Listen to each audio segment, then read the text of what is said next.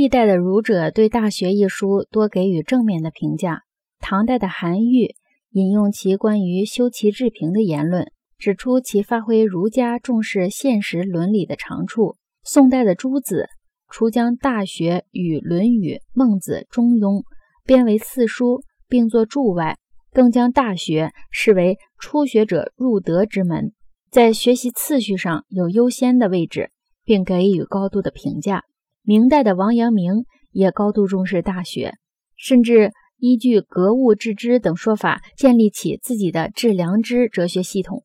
近代孙中山赞赏《大学》有以个人道德修养为基础而建立的社会政治哲学，认为这是应该要保存的中国的独有宝贝。